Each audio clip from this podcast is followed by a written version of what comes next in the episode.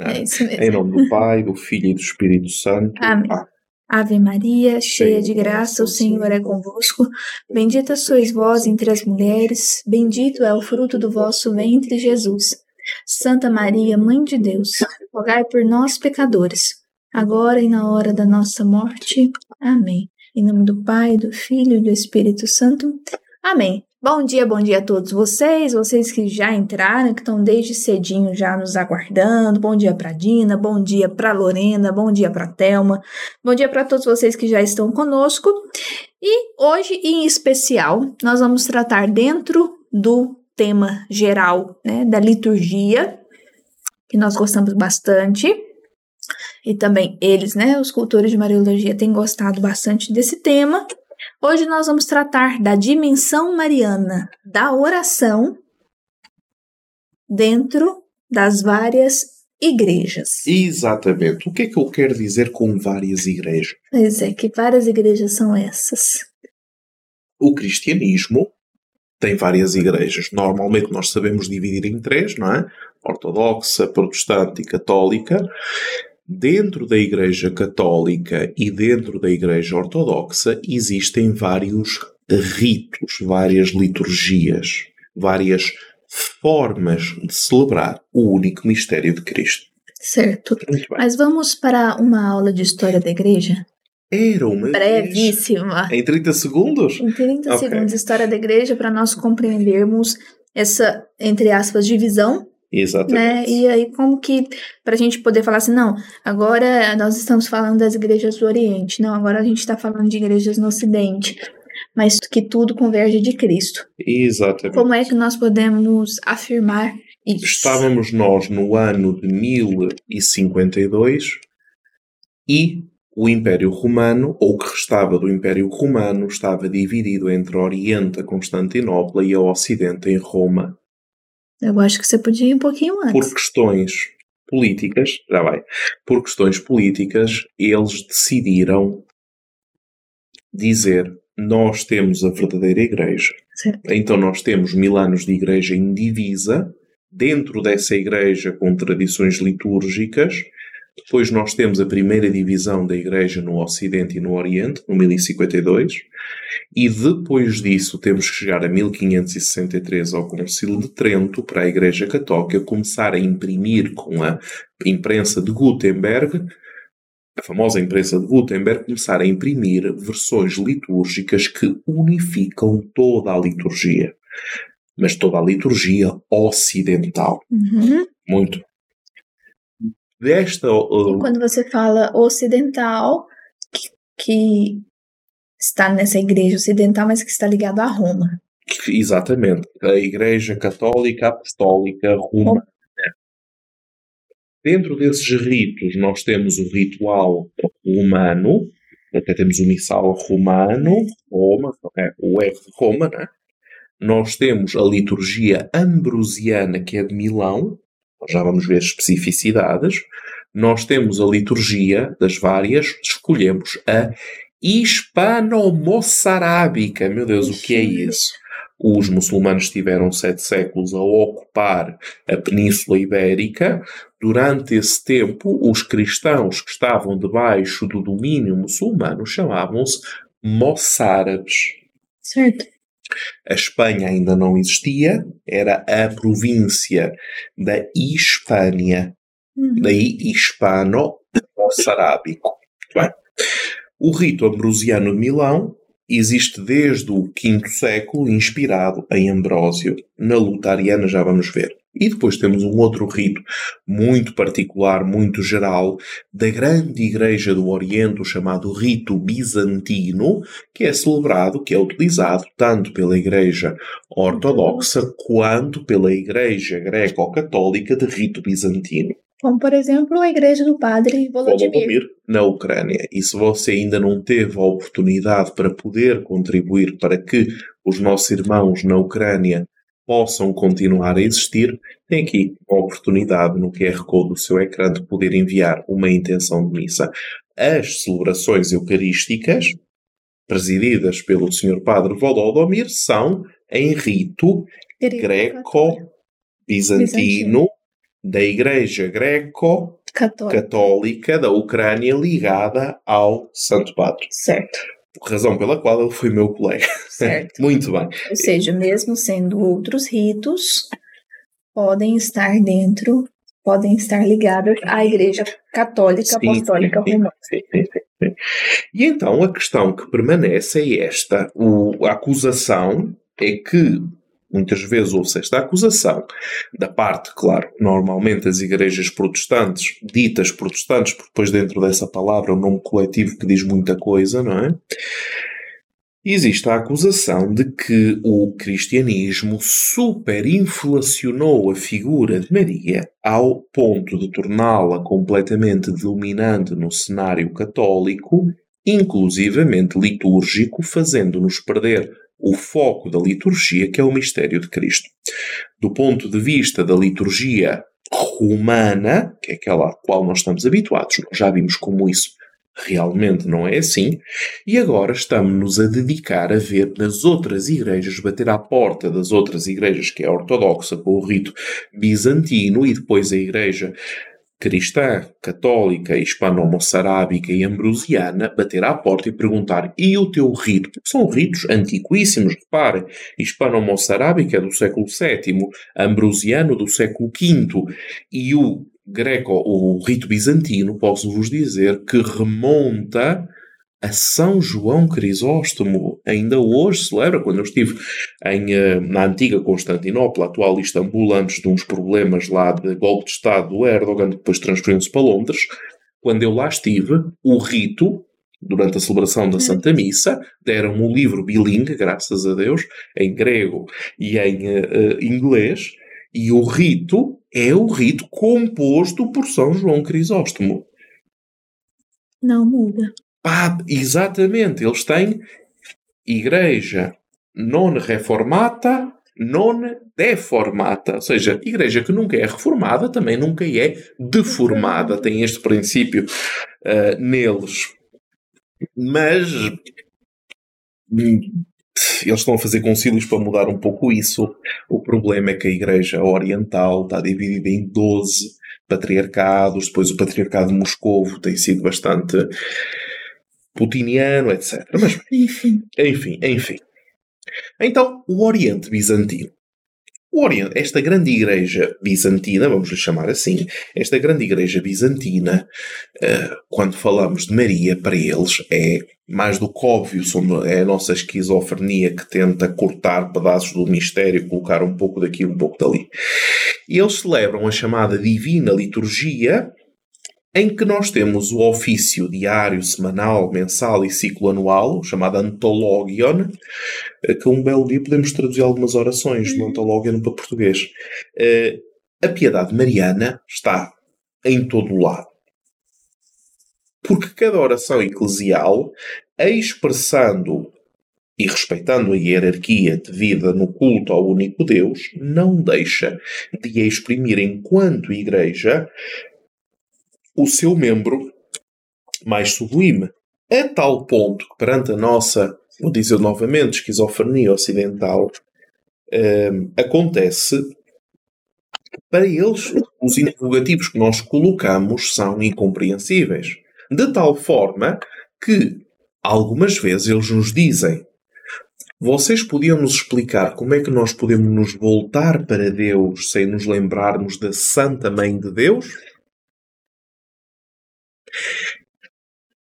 Estão a entender? Ou seja, eles cortam-nos o diálogo, monólogo ideológico desde as bases. Não tem lógica falar de Deus sem falar da Mãe de Deus. Então, para isso, para isso, eles organizaram um calendário litúrgico um pouco diferente do nosso. O deles é mais antigo do que o nosso, porque nós recebemos as festas marianas apenas no século, eh, no século VII com o Papa Sérgio I. Então, eles ainda hoje têm um calendário litúrgico particular. Nascimento da Mãe de Deus. Reparem que o calendário litúrgico deles começa em setembro. hum, com o nascimento da Mãe de Deus e termina, portanto, vai terminar em agosto, justamente com a dormição da Mãe de Deus. Então, reparem que tem lógica. nós celebramos, pensem comigo, nós os católicos estamos a fazer do nascimento de Cristo a Jesus Cristo, Rei do Universo. Não é? Nós, eles fazem do nascimento de Maria até à sua coroação Sim, como Rainha dos Céus e da Ela Terra. vem antes dele, né? No sentido histórico, né? E, Cronológico, pois, né? Estão a tratar mais de nós do que dele. Porque é ela, ela concretiza aquilo que nós queremos ser. É, são duas, eh, duas formas, vamos dizer assim, históricas de olhar para a. Eles, eles com a Imaculada Conceição. Eles, em relação à Imaculada Conceição, dizem, meus amigos, não, porque o Papa fez uma proclamação dogmática fora de um sínodo, não foi uma proclamação dogmática ecuménica. Uhum. Como as últimas. É, realmente, né? Pois. E a Assunção, mesma história. Para eles, é óbvio que Maria é toda santa, a panagia. Ponto. Até porque a questão do pecado original é uma questão ocidental, não oriental. Uhum. Eu falo assim, porque como eles tratam né, o início no nascimento, né? Uhum. Se fosse Imaculada, seria ainda é. Imaculada Conceição. Para eles, a Imaculada é toda santa. Já é, né? Que, que é, um dogma não proclamado da herança patrística, Maria como toda santa. Nosso problema é que, se vocês fizerem o, Maria, quem faz Mariologia moderna, o problema é, é um problema jurídico. Então, o pecado original, sim, é para todos. Então, vamos agora indagar quando é que ele começa. É no ventre, é na concepção, é no nascimento. Então, vamos ver a santificação. Mas, problemas ocidentais. E o mundo não é apenas o Ocidente. Eu sei que normalmente nós só contactamos com a nossa realidade, mas quando começamos a contactar com a realidade cristã a nível mundial, outros ares se levantam Sim. extraordinários. Então, começam no 8 de, dezembro, de setembro, com o nascimento da Mãe de Deus. Depois, a entrada de Maria no Templo de Jerusalém no dia 21 de novembro. Não a purificação, né? Não a purificação. Mas a entrada. Isso. Depois, o encontro, que é a apresentação de Jesus no Templo, em Papantes, no dia 2 de fevereiro. Depois, a Anunciação, 25 de março, justamente quando tocam na dormição, portanto, a dormição de Maria, a coimesis corresponde à Assunção, é todo o mês, 15 dias, a quaresma de Maria, 15 dias de jejum durante o mês de agosto, que depois se prolonga na oitava até o 23 de agosto, ok? Ou seja, uma festa das festas, eh, até ao ponto do nosso mês de maio para eles ser o mês de agosto. Mês de agosto. Curioso, não é? Isto, isto, são as cinco, grande fe cinco grandes festas. Depois, as outras festas menores é a Conceição de Santa Ana, a mãe de Teotocos, dia 9 de dezembro. Essa a gente já não tem, né? Já, atualmente, mas nós, quando tivemos, que apareceu pela primeira vez num calendário litúrgico da Igreja de Nápoles no século IX, mas depois vai reaparecer novamente na Inglaterra, eh, de facto era 9 de dezembro, porque era uma festa importada não é? Como lá, também cá. Depois temos a memória da Teotocos no dia 26 de dezembro e, de facto, nós tínhamos uma festa da Santíssima Virgem Maria eh, ligada à festa da Natividade. Ligada. Nós atualmente temos a Santa Maria Mãe de Deus no 1 de janeiro. É isso. Depois temos a deposição do manto de Maria, o chamado Mafório, na igreja de Blaquerne, e a deposição, e a festa da deposição da cintura de Maria, reparem que é no dia 31 de agosto. Acho que você falou na aula do Estelário, né, sobre o manto de Maria. O manto de Maria, sim, que depois em 800 e qualquer coisa eh, vai, os embaixadores bizantinos vão oferecer a Carlos o Calvo eh, do, do Império Carolíngio. Isso. Então, a deposição da cintura de Maria no dia 31 de agosto. Eh, cintura da, da cintura, do cinto. do cinto, sim, do cinto de Maria no dia 31 de agosto. E reparem, aqui é Maria sobe ao céu em corpo e alma, o que é que sobram? As vestes. Então as vestes são trasladadas para, a, para Constantinopla, para, para os santuários de Blaquerne e Calcoprateia, onde são lá colocados, ainda hoje se faz a festa. Depois temos as famosíssimas festas do Acatistos, que é um hino que significa de pé, eh, que se celebra no quinto sábado da quaresma, Interessante, uma festa de Maria ao sábado, tem lógica. Né? E depois outra festa que nós também temos uh, dentro da coleção de missas de Nossa Senhora é a Virgem Fonte de Água Viva, na sexta-feira depois da Páscoa. Interessantíssimo, não é? Mas sobre todas estas festas marianas nós iremos ter ocasião ao longo dos podcasts e quando fizermos Maria na liturgia, etc, etc. Então, para além destas festas, existem outras festas locais, como nós também temos, em que se celebram particulares de Nossa Senhora, normalmente uh, com ícones. Né? Nós já vimos várias, nas aparições marianas, vários Sim. ícones que depois, uh, é um exemplo. Se nós temos uma. Hoje nós temos tratados de Mariologia. Eu lembro-me quando eu lá estava que eu perguntaram-me o que é que eu fazia na vida, não é? E eu disse eu era mariólogo, e então é interessante que um dos monges pergunta ao bispo em grego o que é que era a Mariologia. Eles não têm sequer o conceito de Mariologia, porque é óbvio. Para eles é óbvio. Exatamente, para eles é óbvio. Essas lutas e guerras e. São coisas nossas. Não existe para Exatamente, para eles é óbvio. Não, só do calendário deles começarem no nascimento de Nossa Senhora e terminar na dormição. É. Já dá para ver quem é, quem é Maria para eles, né? E se nós entrarmos dentro das suas igrejas, quando nós vemos os ícones, basta chegar ali para a gente. Ah, isto é outra. É farinha, é farinha de outro saco. não é farinha de outro saco. Mas bem, então, enquanto nós temos os tratados de Mariologia, temos o podcast de Mariologia, que é o melhor podcast de Mariologia do mundo. Olha. Provavelmente o do único. Universo. Do universo. Eh, eles têm homilética da época patrística que comenta os textos bíblicos acerca de Maria. Nesse sentido, nós também faremos brevemente a uh, exegese mariológica da Sagrada Escritura Sim. pelos padres da Igreja. E também tem uma rica inografia, ou seja, quando eles cantam hinos e tropários, tropários são as nossas antífonas, quando cantam hinos e tropários, nós começamos a ver ali um manancial que, em teoria, corresponderia ao nosso cântico de entrada, a antífona de entrada, a antífona de comunhão, a antífona final, que, a quanto parece, é, pode ser substituída por cânticos, então esses cânticos, infelizmente, não têm vindo a respeitar o que lá está escrito. Então, no meio desta rica inografia e homilética, por exemplo, no Acatistos, eu relembro um dos cantos que diz que Maria é a ponte que leva da Terra ao céu. Qualquer coisa, mas procure na internet a Catistos. É, e depois é. também do nosso podcast, você já sabe, né? Mas eu vou repetir para aqueles que estão aqui pela primeira vez. Logo depois do nosso podcast, nós enviamos é, para o nosso site locusmariológicos.org, tudo junto, locusmariológicos.org, onde você pode, ter acesso a todos os textos que nós utilizamos em todos os podcasts. Exatamente. Dessa forma, quando você uh, prefere ler ou prefere ler e ouvir e depois na própria página do, do episódio do podcast pode ver o vídeo, acompanhar com o texto ou ouvir diretamente, clica que tem, ou ouvir diretamente o podcast e acompanhar com o texto. Ou seja, às vezes é mais fácil para acompanhar, até porque tem muitos termos técnicos. Muito bem. Então, quando na liturgia uh, bizantina se nomeia Maria, eles dizem sempre a sempre Virgem Maria e Santíssima Mãe de Deus.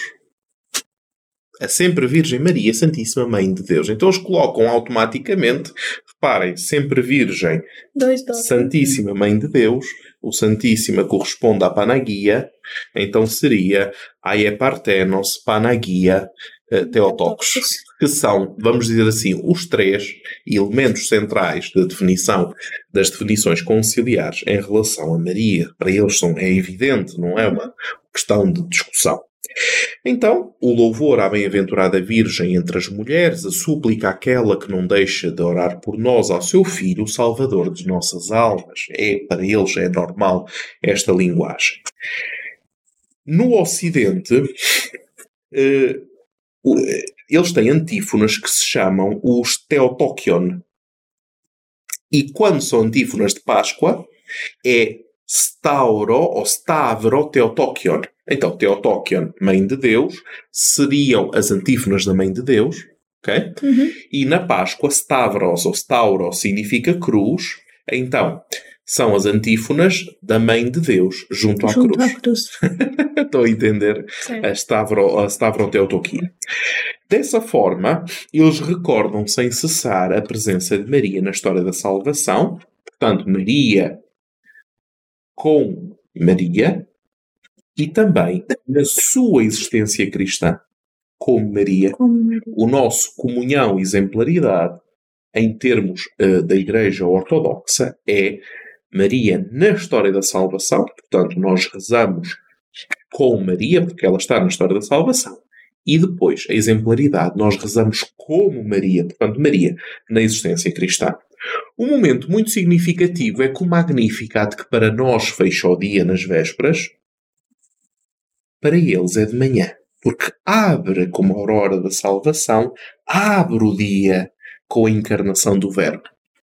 São tradições, eh, tradições diferentes. Vocês lembram-se, e nós já o dissemos várias vezes, que quando Maria diz a minha alma glorifica o Senhor, este a minha alma, este glorifica, glorifica, não está lá glorifica.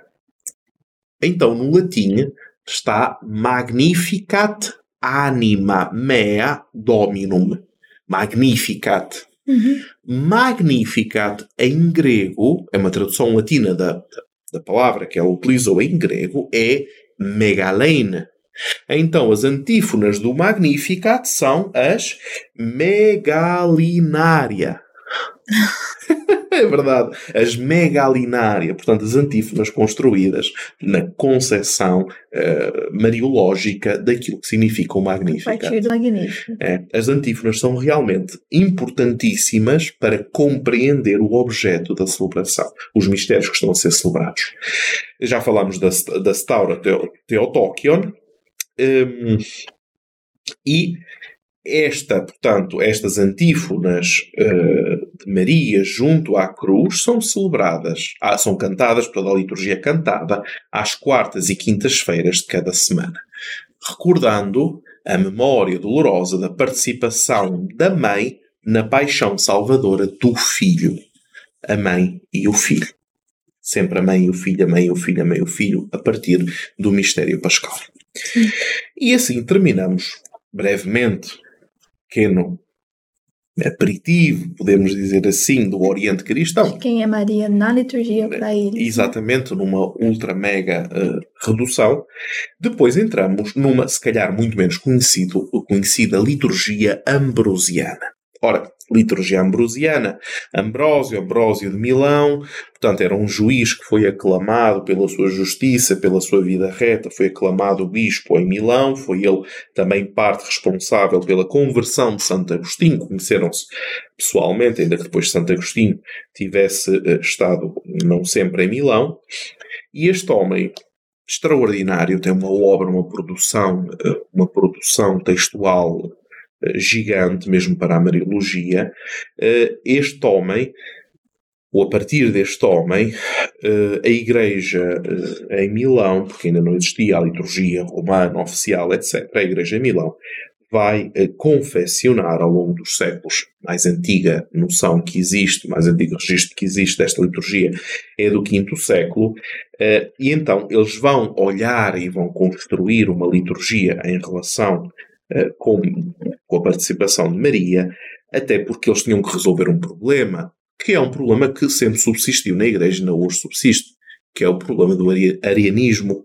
E o Ora- que, que seria esse arianismo? Arianismo era uma vez um senhor chamado Ario que meteu na cabeça que Jesus não era verdadeiro Deus e o verdadeiro homem. Fala arianismo, né? Hoje em dia, infelizmente, voltou tanto essa, essa, essa praga do horóscopo Ixi. de superstições, né? Que Deus me livre de vocês, pelo amor de Deus, se perguntarem qual é o signo de vocês, Batizado cristão, filho de filho Deus. de Deus Muito e filho da Virgem Maria, e vão dando adjetivos, menos signo, né? Então, quando fala o, os arianos, É, os arianos, exatamente. Os arianos, que eram aquela raça superior alemã, etc. Não é nada disso. Então, no meio disto, é necessário, devido à tanto à heresia ariana, que vai contra Maria, eh, vai contra Jesus como verdadeiro Deus e verdadeiro homem, nós sabemos claramente que ou Maria é realmente mãe de Cristo e é realmente mãe de Deus, ou então temos grandes problemas. Nesse sentido, eu vou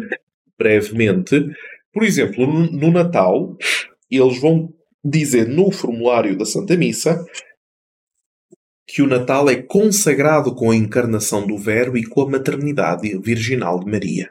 No prefácio, vão dizer, e esta oração depois vocês vão encontrá-la no site, teu único filho foi concebido por Maria, que se tornou mãe e permaneceu virgem intacta. Ela acreditou na palavra do anjo e concebeu a palavra em que ela havia acreditado. Sua integridade permaneceu tão intocada que podemos proclamá-la como a mãe da virgindade. Bem-aventurado o ventre santo da Virgem Maria, a única que entre todas as mulheres mereceu dar à luz o Senhor do mundo e dar-lhe dar à luz para a nossa salvação eterna. Depois, no canto do partir do pão, grande é o mistério da salvação, virgem é aquela que gerou, e o filho de uma mulher é homem e Deus. Ele é o Criador de todas as coisas, é o Senhor de sua própria mãe. E depois no hino da comunhão, imaginem só, Alegra-te, cheia de graça, o Senhor está contigo. Tu és a exaltação dos anjos, tu és a Virgem, a Mãe, a alegria dos profetas. Tu, através do anúncio do anjo, geraste a alegria para o mundo. Teu Criador e Senhor, alegra-te, porque foste digna de ser a Mãe de Cristo. Ora, para além disto, nós também temos uma solenidade da maternidade divina de Maria, imaginem quanto no sexto domingo de Advento. Oh Daniel, então o Advento tem quatro? Pois é. Pois é, na liturgia ambrosiana tem seis. Vamos ouvir. Uh, dois antigos prefácios. É realmente bom e justo, palavra, vestindo-o com a carne mortal, na pequenez do seu ventre ela encerrou o Senhor dos céus e o Salvador do mundo e deu à luz para nós mantendo intacta a sua integridade virginal. E depois, no segundo prefácio, celebrai com solene memória o mistério da Virgem Maria. Da sua fecundidade germinou para nós aquele que nos satisfaz com o pão angélico. A riqueza dissipada pela pecadora Eva nos é restituída por Maria. De uma mulher o veneno da culpa se infiltrou em nós. De uma mulher começa a obra da salvação a força do Redentor se opõe ao laço rastejante do mal. A maternidade, que se tornou o princípio de morte, devolve-nos o Deus vivo, pelo qual o género humano se ergue livre da antiga opressão. Claro que nós vemos como o, a liturgia ambrosiana tem uma concepção mariológica muito daquela época, mas muito balanceada na maternidade e na divindade de Nosso Senhor Jesus Cristo. E dito isto, passamos para a última uh, liturgia que nós escolhemos, a hispano-moçarábica, como todos nós sabemos, a, aquilo que é hoje a Península Ibérica, na época, durante sete séculos, esteve debaixo da influência muçulmana, por causa do Bispo de Sevilha, não interessa muito bem. Então, uh, os cristãos que estiveram, portanto, os cristãos que viveram debaixo do, do, do mundo muçulmano, uh, criaram um rito que depois foi revisto, uh, recentemente foi revisto e atualmente pode ser utilizado, seja em Toledo, onde ele foi criado, como em toda a Espanha, o chamado uh, rito hispano-moçarabicum, moçárabe, portanto, os cristãos que vivem debaixo do domínio árabe, assim foram uh, até ao século XI, assim foram conhecidos, e do meio desses, uh, desse ritual tem alguns prefácios, no, no ritual chama-se Ilácio, que canta a relação entre Maria e a Igreja. É interessante, eu não vou aqui ler algumas ilácios, mas é interessante ver que na Assunção de Maria, antes da última reforma litúrgica latina, eles utilizam, é a única coisa que eu vou dizer, na Assunção de Maria, eles ainda utilizam o mesmo Evangelho que nós utilizávamos antes da última reforma litúrgica. Ligavam Marta e Maria e a resposta de Jesus à mulher que elogiava o ventre que o havia gerado. Uhum. Porquê? Marta, Marta, porquê é que te né, afanas tanto, etc. Porquê? A passividade de Maria na Terra corresponde à atividade de Maria no céu. Hum. Exatamente. Porque Marta e Maria é atividade versus passividade. Aquela que escuta a palavra e aquela que está permanentemente a fazer qualquer coisa. A atividade e a passividade. É o único, vamos dizer assim, grande aspecto que ainda hoje permanece num ritmo moçarábico que... Isso que eu ia te perguntar. Então, esse último rito que nós apresentamos, esse hispano moçarábico, uhum. né? Ele continua até hoje. Sim, sim, pode ser celebrado em toda a Espanha. Até hoje. Espanha, não Portugal, Espanha. que é diferente. Deixa claro. São dois países muito diferentes. Quase 900 anos de Espanha. Deixa pra lá. Exatamente. e assim finalizamos o nosso podcast hoje, apresentando para vocês a presença da Virgem Maria na liturgia, nessas várias igrejas e, e, e ritos, ritos. Né, e ritos e tantos outros que existem, mas nós ainda vamos ter a oportunidade de hum. apresentá-los para vocês. É. Não se esqueçam de curtir esse vídeo, compartilhá-lo com aqueles que você sabe que gostam muito de liturgia, principalmente aqueles que fazem parte das pastorais da liturgia da sua igreja, né? Façam essa caridade também de enviar essa formação para que eles também possam conhecer melhor a presença de Maria no único culto da igreja. Exatamente. E dito isto, até, amanhã. Se Deus quiser. quiser.